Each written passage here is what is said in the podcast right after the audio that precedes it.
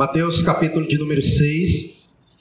Você que nos visita, talvez você ah, não, não vai conseguir talvez acompanhar tanto quanto as pessoas que aqui estão acompanhando a série, porque nós temos feito a exposição do Evangelho de Mateus, capítulo por capítulo, versículo por versículo, mas acredito que eu vou tentar dar um, um pano de fundo máximo, melhor possível, para que você possa compreender. Mas aconselho você, ao chegar na sua casa, você entra no canal da nossa igreja, PIB Cascavel, Ceará, e você vai ter acesso às mensagens anteriores, tá bom? E aí vai ficar bem melhor para você assisti-las e ter uma compreensão bem melhor, ok? Então hoje nós iremos meditar Mateus capítulo 6, dos versos 5 a 8 apenas, tá bom? Essa perícope, da, ela na verdade tem, vai até o versículo 15, mas a gente vai ficar só até o versículo 8. E no próximo domingo, nosso sermão vai ser só sobre a oração do Pai Nosso, certo? Vamos esmiuçar a oração do Pai Nosso e ver a riqueza desta oração da qual o Senhor Jesus nos ensina, ok? Então, Mateus capítulo 6, dos versos 5 a 8 para o dia de hoje. Todos encontraram? Podemos ler? Vai nos dizer assim a palavra de Deus. E quando orardes, não sereis como os hipócritas, porque gostam de orar em pé nas sinagogas e nos cantos das praças, para serem vistos dos homens. Em verdade vos digo que eles já receberam a recompensa. Tu, porém, quando orares, entra no teu quarto e, fechada a porta, orarás a teu pai, que está em secreto, e teu pai, que vê em secreto, te recompensará. E orando, não useis de vãs repetições, como os gentios, porque presumem que pelo seu muito falar serão ouvidos. Não vos assemelheis, pois, a eles, porque Deus, o vosso Pai, sabe o de que tendes necessidade antes que lhe peçais. Vamos orar mais uma vez e pedir a Deus que nos abençoe na exposição de Sua preciosa palavra. Deus querido, nós te louvamos, te agradecemos pelo imenso privilégio de poder ter vindo a este lugar, de poder adorar o teu nome, de bendizer ao Senhor, de encontrar outros irmãos e fazer isso em coletivo. Sabemos que o Senhor nos chama também para a vida no particular, mas também nos chama para a vida no coletivo. E nós te agradecemos a Deus pelo privilégio de ser parte do teu povo e de estarmos hoje aqui. Pedimos a instrução do Senhor, a orientação do teu espírito, a iluminação do teu espírito, para que possamos compreender a verdade do Senhor. Abençoe todos quantos estão aqui nesta noite e abençoe também todos quantos nos assistem pela internet. Oramos assim a Deus, no nome de Jesus. Amém. Então, se faz extremamente necessário nós fazermos uma, uma, uma revisão para que você possa lembrar sobre o que Jesus vem dizendo, para que nós possamos compreender a, dos versos 5 e, e versículo de número 8 a, o texto-chave desse sermão até o, o versículo 18 é, são pratica, é praticamente o versículo 1 do capítulo 6, certo? Ele é como se fosse o versículo chave da qual Jesus ele vai exemplificar nos exemplos que foram dados, que foi dado no domingo passado, hoje e, e posteriormente. O versículo primeiro, e eu quero levar você para lá, porque faz necessário para que a gente possa compreender.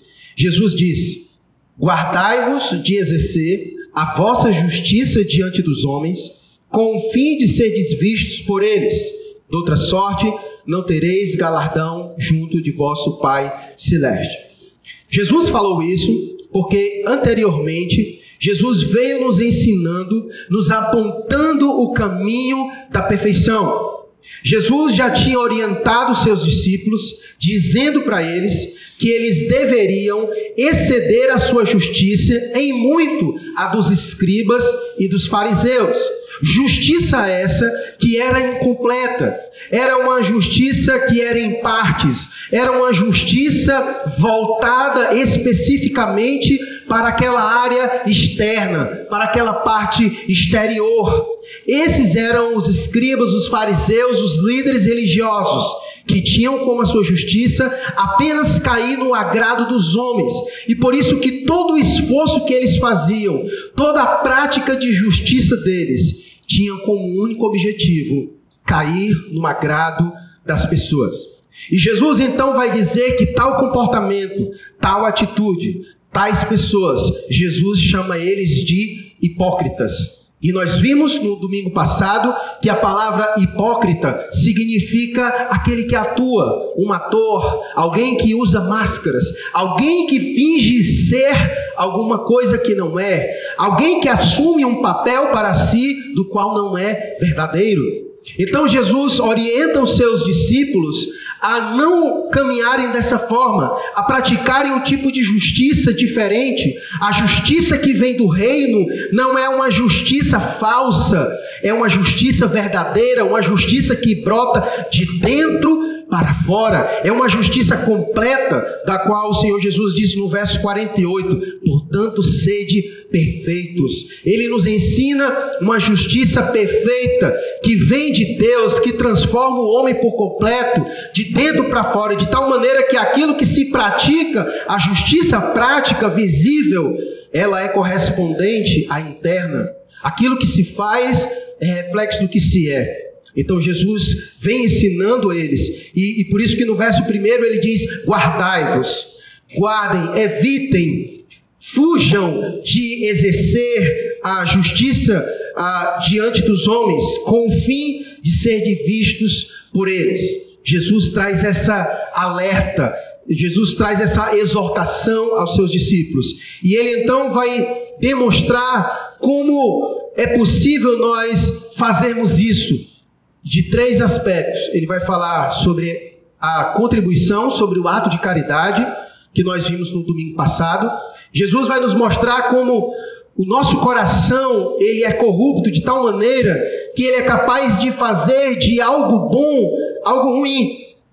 Jesus nos ensina a sermos caridosos, bondosos, mas ao mesmo tempo ele nos alerta: cuidado, para que quando você fazer isso, você não faça com o objetivo de receber reconhecimento.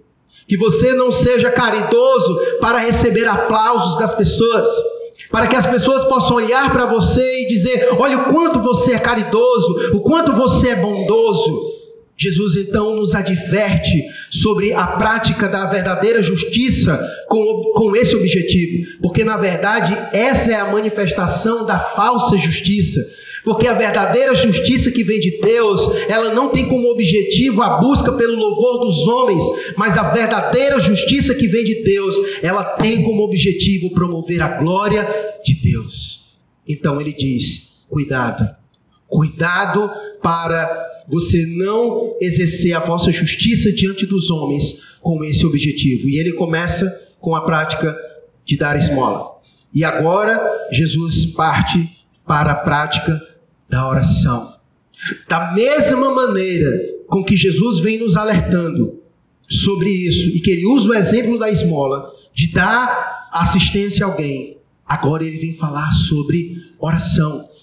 Jesus vem nos falar que é possível alguém orar a Deus, que é algo que é para ser particular, mas ele fazer isso não com as intenções de realmente se debruçar na presença de Deus e de se derramar na presença de Deus, de se deleitar na presença de Deus em oração, mas é possível alguém no ato de orar, a sua mente está muito mais preocupada com o que as pessoas vão pensar acerca dele na oração do que em orar, do que em orar.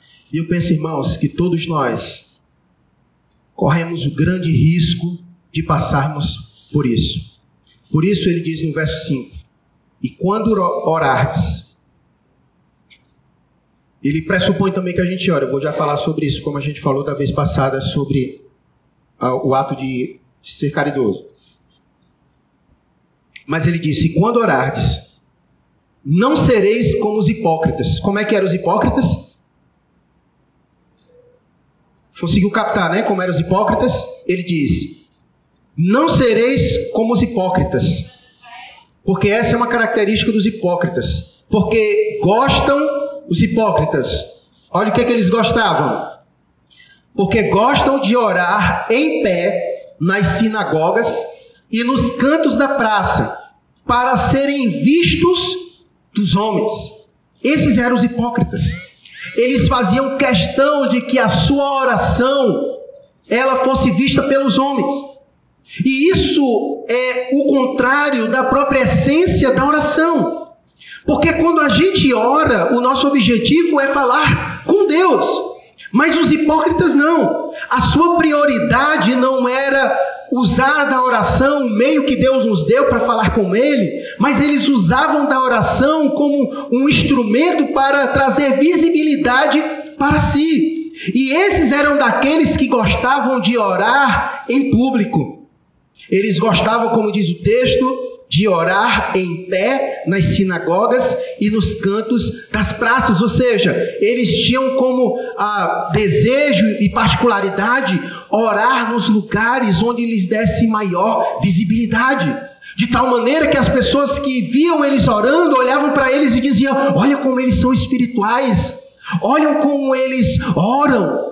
E aqui Jesus não está dizendo que é proibido orar em público. Não é isso que Jesus está querendo dizer, porque a igreja do Senhor ora em público, mas o que ele está querendo dizer é quando a motivação nossa de orar em público é para trazer a atenção para si. É quando nós oramos em público, não porque estamos em comunidade de fé, orando juntos em público, um olhando a oração do outro, ouvindo a oração do outro, não. Mas o objetivo aqui não é simplesmente porque eles estavam orando em público, mas porque eles faziam isso com a intenção de serem vistos pelas pessoas. Era o tipo de, de, de, pessoa que não curte o tipo de oração em particular, porque orar em particular ninguém vê. Porque o seu objetivo é ser visto. E orar em particular não lhe traz prazer. A oração no privado não lhe traz alegria, porque ninguém está vendo.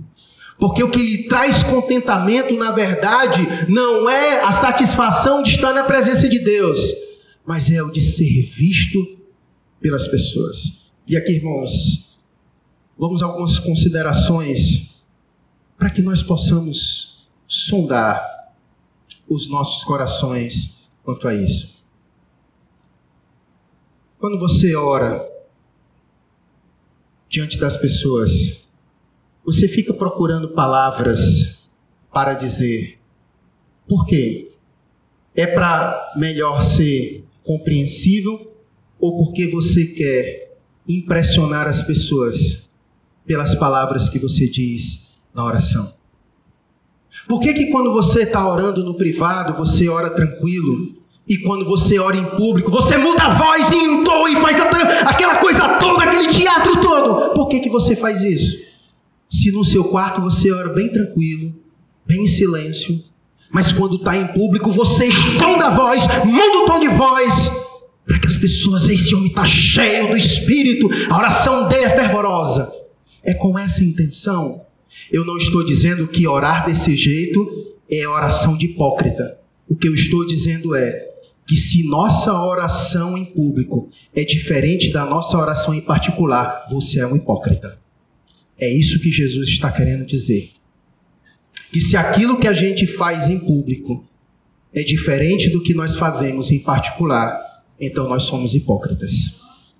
Porque na hora de fazer isso público, nós damos que uma mascarada, nós tapeamos, nós tornamos mais belo, nós tornamos mais bonito, para que possamos cair no agrado das pessoas e elas vejam quanto a nossa oração ela é bonita.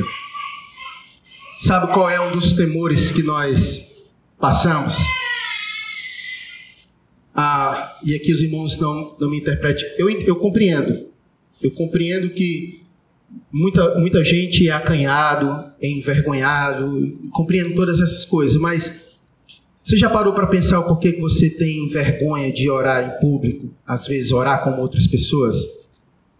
É porque você não consegue falar bonito e não consegue impressionar? Ou é porque realmente você é acanhado? Mas se a oração é falar com Deus, o porquê que fica muitas vezes acanhado com vergonha de orar em público no meio de outras pessoas?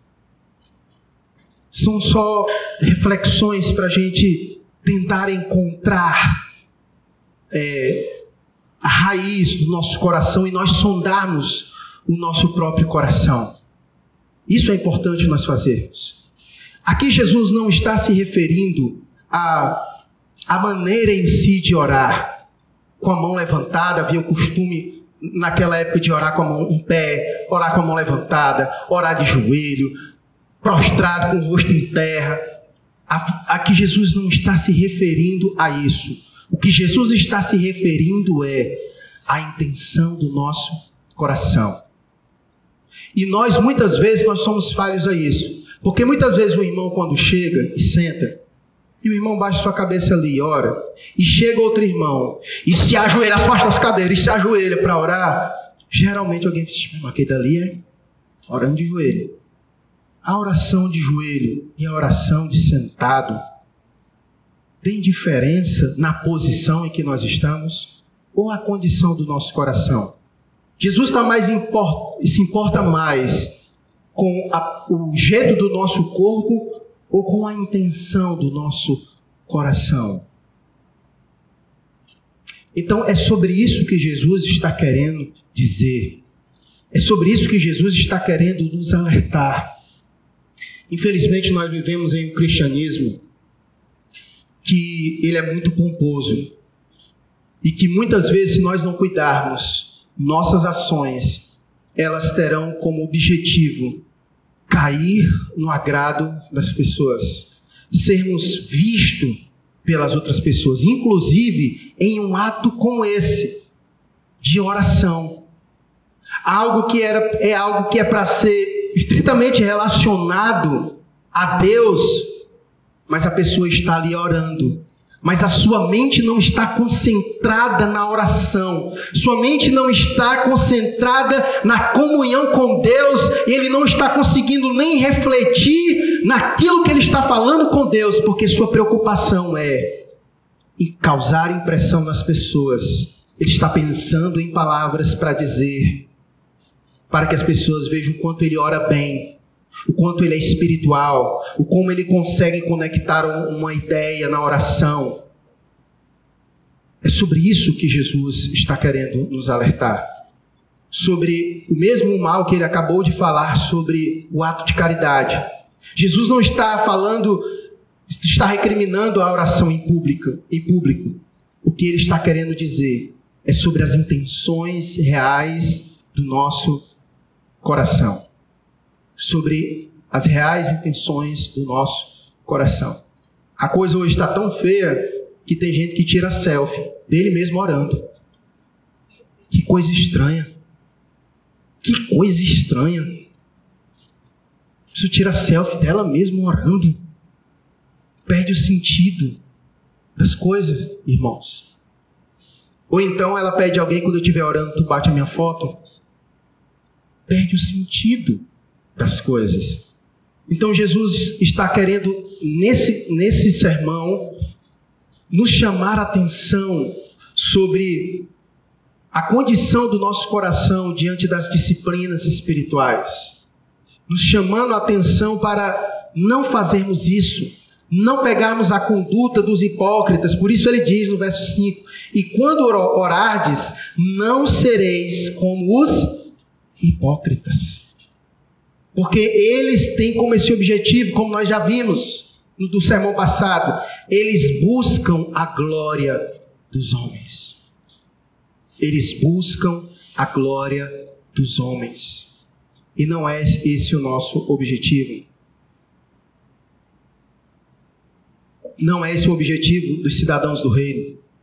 Nós cantamos neste instante aqui a música em espírito e em verdade. Foi essa música que nós cantamos? É isso. Isso deve expressar bem. Nós lemos aqui Salmo 139.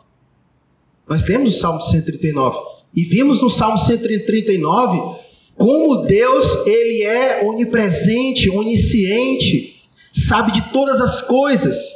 E a alerta de Jesus para nós é sobre isso. Porque Jesus, ele não é alguém que é enganado pela nossa performance. Jesus não é enganado pela nossa performance de uma oração em mistério, em fervor. Deus não se ilude com isso. Porque Deus conhece a intenção do nosso coração. Lembra quando Jesus vai falar sobre qual é a oração que ele aceita? A do publicano e a do líder espiritual, que levanta a mão e faz aquele tipo de oração. E aquele publicano miserável pecador, que reconhece que é um pecador, não tem nem coragem de olhar para os céus. Mas Deus diz que um deles é justificado, desce para casa justificado. Quem dos dois desceu para casa justificado? O publicano pelo conteúdo, pela intenção do nosso coração, pela sua disposição de falar com o Senhor. Porque Deus conhece verdadeiramente a intenção do nosso coração. E nós podemos muitas vezes cair nisso por meio da oração. Então ele disse: E quando orardes, não sereis como os hipócritas porque gostam de orar em pé nas sinagogas e nos cantos da praça, para serem vistos dos homens. Em verdade vos digo que eles já receberam a recompensa. A mesma coisa que Jesus falou para no, no, na perícope anterior, sobre aqueles que a, ajudam outros, agem com caridade. Jesus falou: olha, eles já receberam a sua recompensa. Qual foi a recompensa daqueles que agiram com o objetivo de cair no agrado dos homens? Os próprios elogios que eles buscavam. É só aquilo que eles receberam. Foi só aquilo que eles ganharam e nada mais. E se tratando de oração, muda um pouco o tom, porque quando nós oramos, nós oramos a Deus. E geralmente nas nossas orações cria-se uma expectativa de que Deus há de responder às nossas orações. Isso é uma grande recompensa de colocarmos diante de Deus as nossas aflições, as, os nossos anseios, mas nós ficamos na expectativa da recompensa de Deus, daquilo que Deus pode vir a nos favorecer, segundo Sua vontade. E o que Jesus está dizendo é que quando nós vamos a Deus, Independente do que a gente peça a Ele, independente do que a gente coloque diante dele, se a intenção do nosso coração for cair no agrado dos homens, então não há mais nada para esperarmos que venha da parte de Deus, porque nós já recebemos a nossa recompensa. No caso, seria o louvor dos homens. Você é um homem de oração. Sua oração mexeu comigo. Nunca orei, nunca vi ninguém orando tão belamente quanto você. Você é muito eloquente na oração. Usa palavras que eu preciso chegar em casa e olhar no dicionário de tão belas que você usa. Recebeu. Essa é a sua recompensa. Não espere receber nada de Deus, porque a sua oração, ela tinha como um objetivo cair no agrado das pessoas. Cair no agrado das pessoas. Então, por isso ele disse: Em verdade vos digo que eles já receberam a recompensa. A recompensa deles é essa: o aplauso, aquilo que eles buscavam, a aprovação dos homens. No verso 6, ele então, como faz? Ele então diz o que deve fazer. Primeiro, ele diz o que não se deve fazer. Ele diz que não devemos ser como os hipócritas, porque eles fazem assim. Agora ele diz: Tu, porém, ou seja, ele difere. Tu, porém, tu que é discípulo meu, tu que é cidadão do reino, faz diferente dos hipócritas. E ele vai dizer o que, que nós devemos fazer. Tu, porém, verso 6, quando orares, entra no teu quarto e fechada a porta, orarás a teu pai, que está em secreto, e teu pai, que vê em secreto, te recompensará. Jesus não está querendo dizer que quando eu oro em público, Deus não me ouve e não me recompensa, e quando eu oro em secreto, é que Deus me ouve e me recompensa. Não é isso o que Jesus está querendo dizer. Mas o que Jesus está querendo dizer que o caminho para nós trabalharmos esse tipo de intenção do nosso coração, para trabalharmos no nosso coração que gosta de elogio dos homens, sabe qual é a fórmula que você faz? Faz o seguinte: mata o teu coração que gosta de louvor próprio. Quando for orar, ora em público não. Passa um tempo só orando no teu quarto, para ninguém ver, porque só uma pessoa vai ver. E segundo o texto, quem é esse que vem em secreto? O teu pai, que vê em secreto, e em secreto ele te também te recompensará. Jesus não está aqui dizendo para nós que ele só ouve as nossas orações no nosso quarto. Não, ele está nos mostrando como é que nós trabalhamos isso no nosso coração. Esse desejo de ser visto, de ser louvado pelas pessoas, faz as coisas em secreto. Que é melhor para você. Lembra como ele, como ele falou da esmola? O que uma mão der, tenta esconder da outra. Então, quando tu for orar, faz o seguinte: já que tu está travando, trava esse tipo de batalha, procura não orar em público, mas gasta tempo orando no particular onde ninguém vai ver, no privado, só você e Deus. Porque aí, ali não vai haver exibicionismo, não vai haver o desejo de que outras pessoas estejam vendo. Você não vai estar preocupado em usar palavras para impressionar pessoas. Porque Deus não se impressiona com a quantidade de palavras que tu vai dizer, como a gente vai já falar. Mas Deus está preocupado com a verdade do teu coração. Então, o modelo, a direção que Jesus nos dá para nos livrarmos disso é: tu, porém, quando orares, entra no teu quarto e fechada a porta, orarás a teu pai, que está em secreto, e teu pai que vem em secreto te recompensará. Nós vimos isso no domingo passado nós não sabemos que tipo de recompensa é essa da qual o Senhor nos dá. Mas, assim também como eu ousei a dizer no domingo passado, dentro do contexto, aqui também eu ouso a dizer dentro do contexto de oração. A maior recompensa que nós temos é saber que as nossas orações elas foram ouvidas da parte de Deus. Ouvidas da parte de Deus.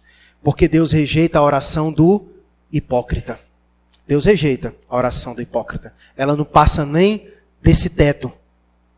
Ela não passa nem desse teto. A recompensa dele já foi dada. O elogio dos homens. Mas a maior recompensa daquele que ora sinceramente buscando a presença de Deus é saber que Deus ouviu a sua oração é saber que Deus ouviu sua oração, que Deus não rejeitou a sua oração. Esse negócio da Cassiane de que Deus não rejeita a oração não é bíblico. Deus rejeita oração. Isaías 59, Mateus capítulo 6 e vários outros textos. Deus escuta a nossa oração, mas segundo a condição do nosso coração. Ou ele rejeita, ou ele acolhe. E Jesus vai dizer que a oração do hipócrita é o tipo de oração que Deus rejeita. Mas aquele que ora com sinceridade diante de Deus, a sua recompensa é ter a sua oração ouvida pelo Senhor. Não somente ouvida, mas se eu sei que Deus ouviu a minha oração, eu então posso ter expectativas de que elas serão atendidas. Porque a minha oração foi feita dentro da vontade de Deus. Eu posso orar e posso esperar. Eu posso orar e posso esperar, porque eu sei que a minha oração foi ouvida pelo Senhor. E ele virá com resposta, ainda que seja com sim ou com não, mas eu posso esperar, porque eu sei que minha oração foi ouvida pelo Senhor e atendida, porque eu orei segundo a sua vontade. Então, ele antes de nós prosseguirmos, eu quero voltar novamente para o verso 5 e falar sobre a pressuposição que Jesus já tem, para depois a gente continuar o verso 7 e 8.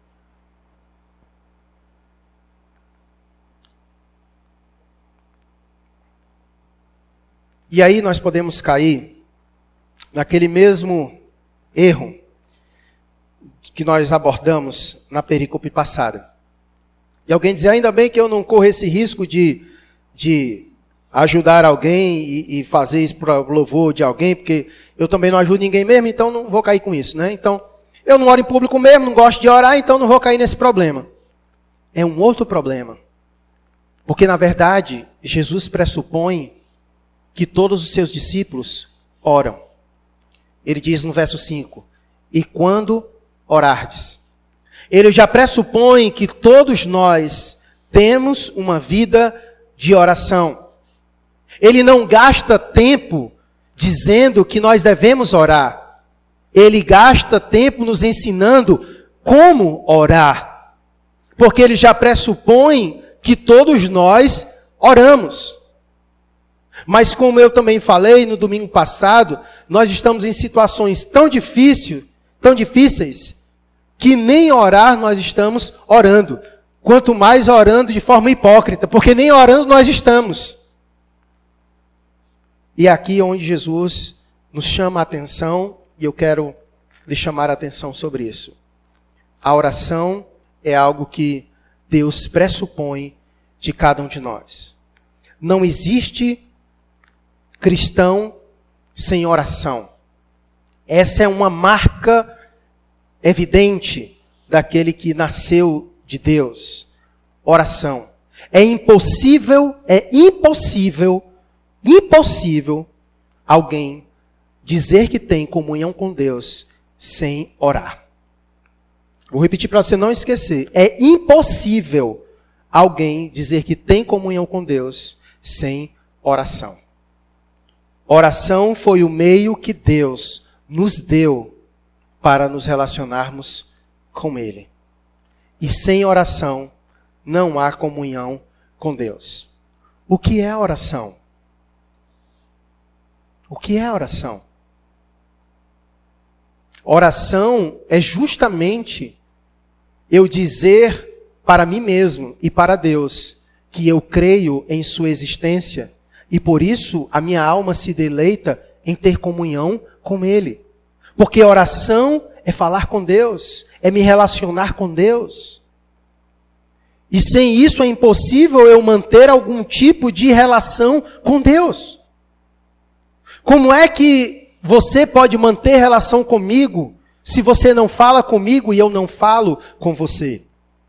Então, oração é o meio que nós temos para desfrutar dessa relação com Deus, falar com Deus. E isso foi presente de Jesus Cristo para nós. O autor de Hebreus vai dizer que, por meio de Cristo, nós temos livre acesso a Deus. E esse caminho que nós temos de chegar a Deus, de se derramar na presença de Deus, de falar com Deus, de ter comunhão com Deus, isso é bênção de Cristo, é a oração. E só tem isso quem foi alvo da graça de Jesus Cristo. Não são todas as pessoas que podem orar.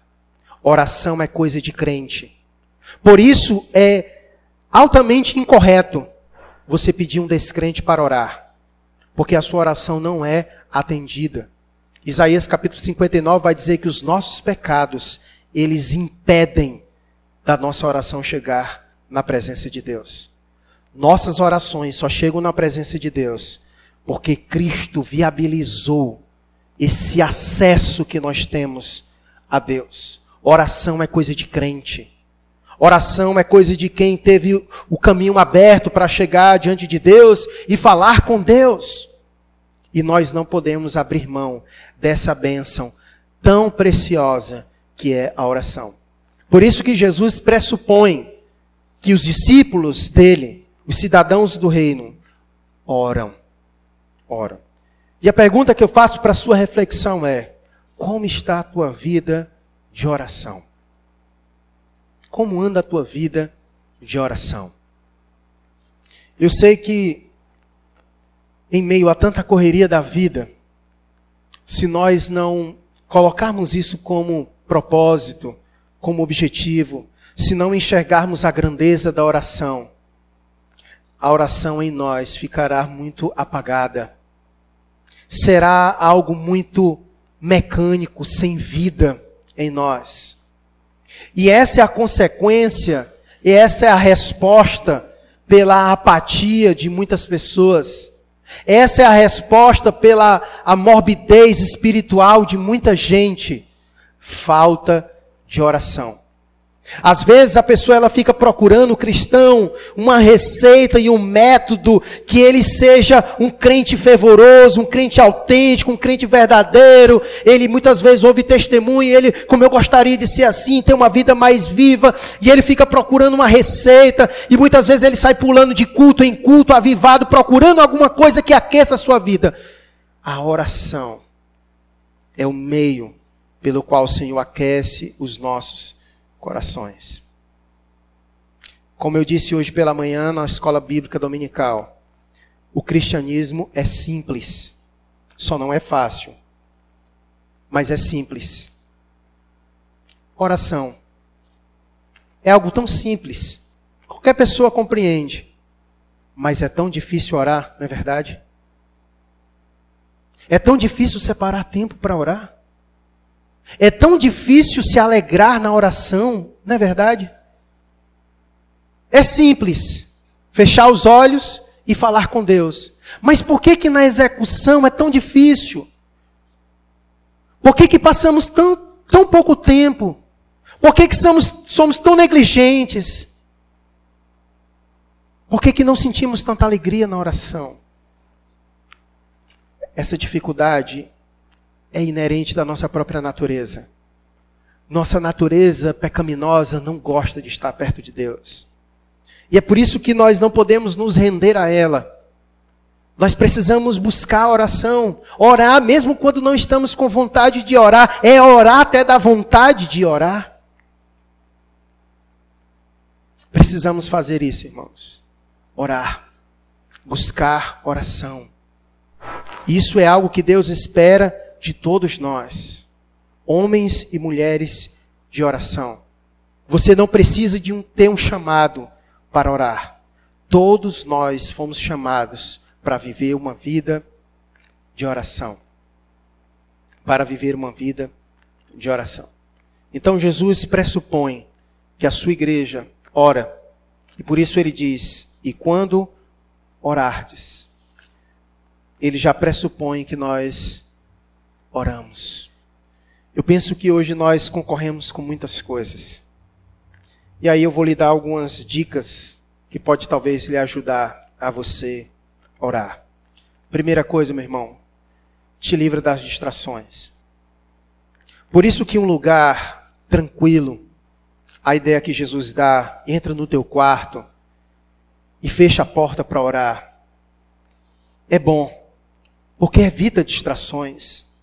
Eu sei que nós podemos orar em todos os lugares, a ideia de orar sem cessar, de viver em um espírito de oração, beleza, tudo bem, você pode passar o dia assim e deve. Mas isso não substitui aqueles momentos de oração em particular. Quando olhamos para Jesus, nós vemos isso. Jesus vivia o seu ministério muito atarefado, mas havia diversos momentos em que Jesus se apartava de todo o mundo e ia sozinho para a sua particularidade para orar com Deus. E nós precisamos disso. Então, meu conselho para você é te livre de distrações. Quando for orar, desliga teu celular. Desliga mesmo teu celular. Segunda recomendação que eu dou para você: não faça isso quando você estiver caindo de sono. Tenho certeza que você já dormiu várias vezes orando, já? Faça isso não. Faça isso não. Imagina, você está falando com alguém e alguém dorme na tua presença. Isso já aconteceu com você? Você falando com alguém, alguém falando contigo e dormiu. Tipo, às vezes você vai para casa de um amigo e vocês estão conversando e você lá falando, pelo menos espera a pessoa estar tá dormindo. É chato, né? Imagina isso aí. Agora tu imagina tu ter esse tipo de vida com Deus. Só fala com Deus assim. Pai, ai, pai, me abençoa. Só fala com Deus bocejando. Só fala com Deus bocejando. Não consegue ter um momento de qualidade para falar com Deus. Deus não está preocupado simplesmente em que a gente ore, mas que a gente ore com qualidade. Se Deus não tivesse essa preocupação, ele não rejeitaria a oração do hipócrita. O importante é orar, pode orar. Não, Jesus quer que você ore, mas da forma certa, do jeito certo, com a motivação correta, com a intenção correta, com a qualidade correta. Lembre-se quando você estiver orando. Lembre-se quando você estiver orando. Com quem você está falando. Lembre-se quando você estiver orando. Com quem é que você está falando? É na presença de quem que você está. E aqui eu não quero dizer que você vai ter que se arrumar toda a vida para orar, porque tem, não é isso que eu estou dizendo, por favor. Lembra-se da justiça interior, sobre as reais intenções do teu coração e sobre aquilo que move a tua vida no particular. Então é sobre isso que Jesus está preocupado. Então, quando for orar, evita distrações. Procura fazer isso com qualidade. Separa tempo com qualidade para realmente você falar com Deus, orar falar com, com o Senhor. Oração, irmãos, é nós testificarmos que de fato o nosso Deus é real. As pessoas que não são cristãs não conseguem compreender. Para muitos, o cristão é um louco. Como é que ele fala com alguém que ele não vê? Mas a oração é justamente uma prova de nossa fé. Porque o autor de Hebreus vai dizer que a fé é a certeza das coisas que nós não podemos ver. Mas sabemos que Deus é real, tão real que eu falo com Ele, na certeza de que minhas palavras não são palavras ao vento, mas é palavras direcionadas a alguém que ouve minhas orações, e não somente ouve minhas orações, mas responde às minhas orações. A verdade, irmãos, é que Deus, nós temos de graça, a toda hora o melhor e maior terapeuta que você poderia recorrer na face desse planeta. O que é um terapeuta? Quando você procura um terapeuta, o que você deseja? Quando você procura um terapeuta, na verdade, você procura alguém a quem você pode desabafar. Alguém a quem você pode contar os seus problemas. E por isso você procura um terapeuta, porque você está com problemas. E você procura um terapeuta porque você acredita que aquela pessoa que vai te ouvir, ela também é capaz de te redirecionar em teus problemas. E tu desabafa para ela. Na convicção de que ele, com o preparo que ele tem, vai te reorientar na tua vida. Vai te apontar o caminho. Se um homem é capaz de fazer isso, quanto mais Deus. Oração é você abrir teu coração para Deus na certeza de que Ele não somente ouve, mas Ele é capaz de redirecionar você em sua vida. E não existe ninguém, e não existe terapeuta no mundo que possa te conhecer tão plenamente como Deus. E que seja tão capaz e habilitado para te redirecionar na tua vida. Você tem o maior e o melhor terapeuta de graça. E você pode consultá-lo toda hora e todo instante. Só não faz isso se não quiser. Então, Jesus pressupõe que nós oramos. Por isso ele diz: e quando orardes. E ele então trabalha em nós, nos exorta dizendo que não devemos ser como os hipócritas, que oram para buscar louvores dos homens. Ele nos orienta no verso 6 de que devemos trabalhar isso no nosso coração, encontrando alegria no particular, naquilo que é secreto, e por isso ele diz: Tu, porém, quando entrares para orar, entra no teu quarto, fecha a tua porta, orarás a teu pai que está em secreto, e teu pai que vem em secreto te recompensará. E no versículo 7 e 8, ele vai nos falar sobre algo que muitas vezes nós também podemos cair no erro. E ele vai dizer: E orando, não useis de vãs repetições, como os gentios, porque presumem que pelo o seu muito falar serão ouvidos.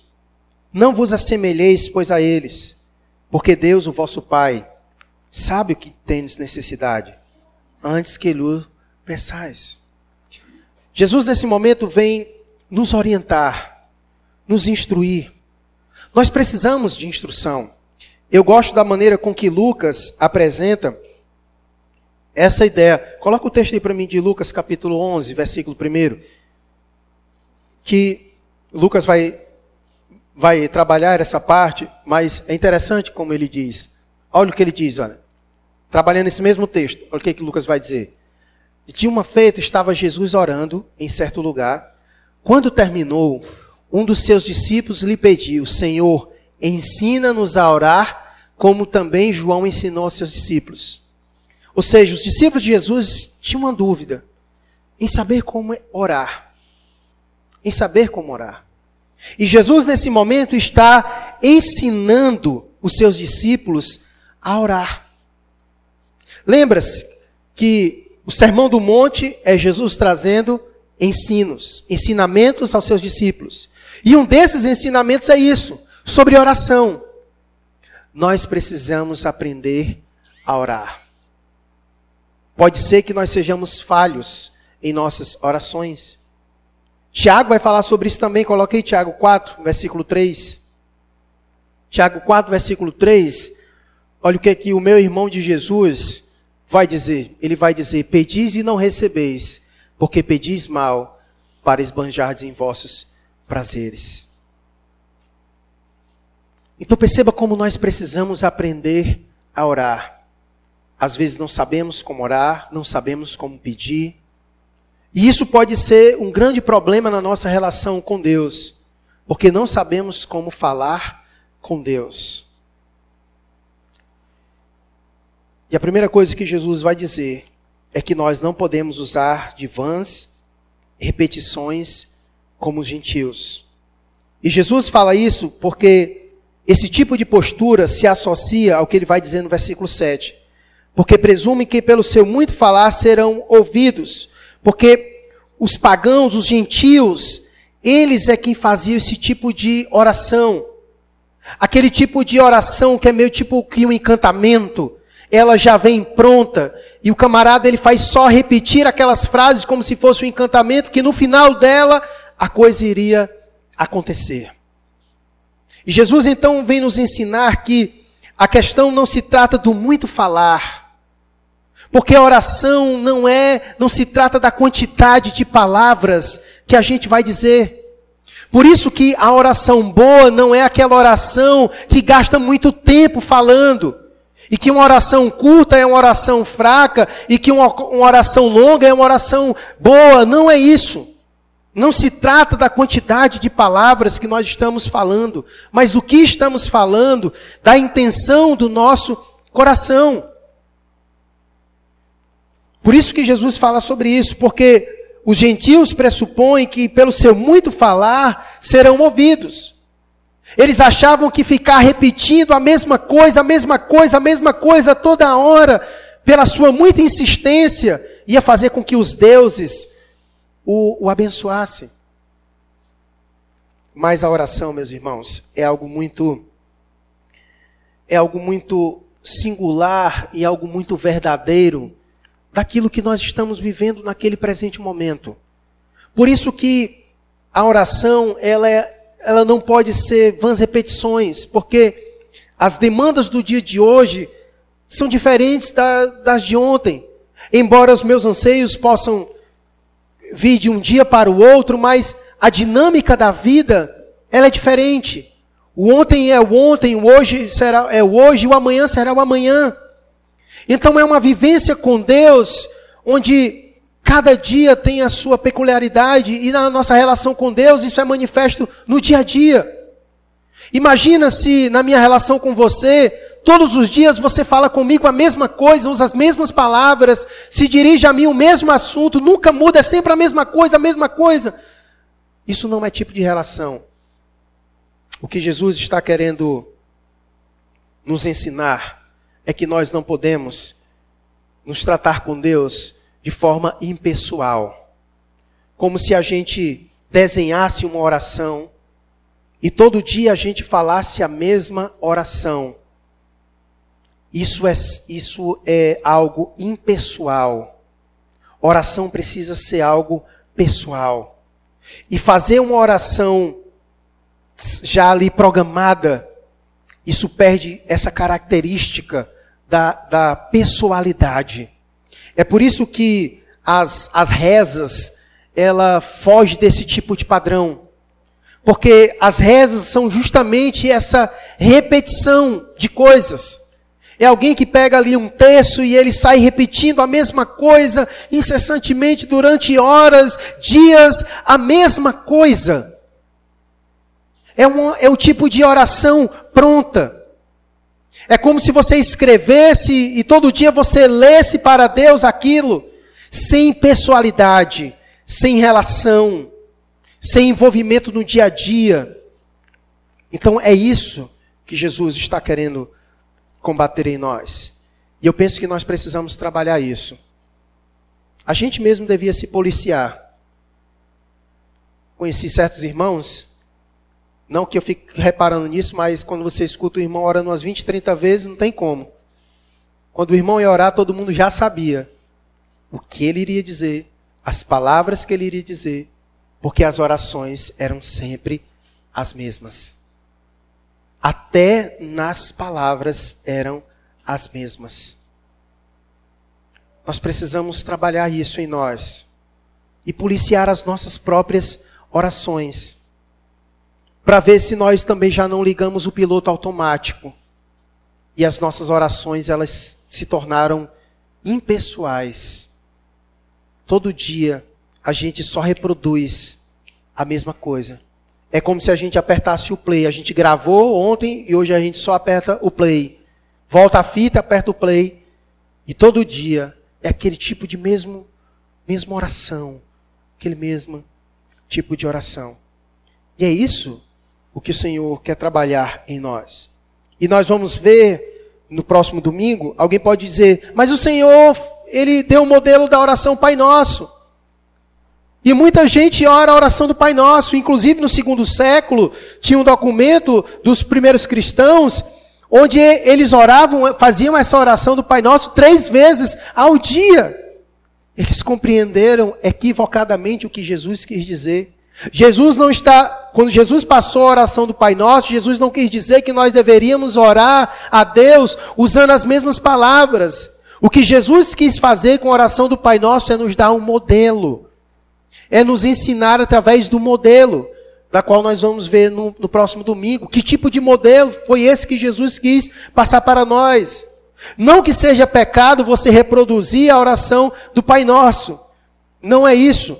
Mas nós não podemos fazer da oração do Pai Nosso a nossa oração diária, a nossa relação com Deus, isso é impessoal, se torna impessoal.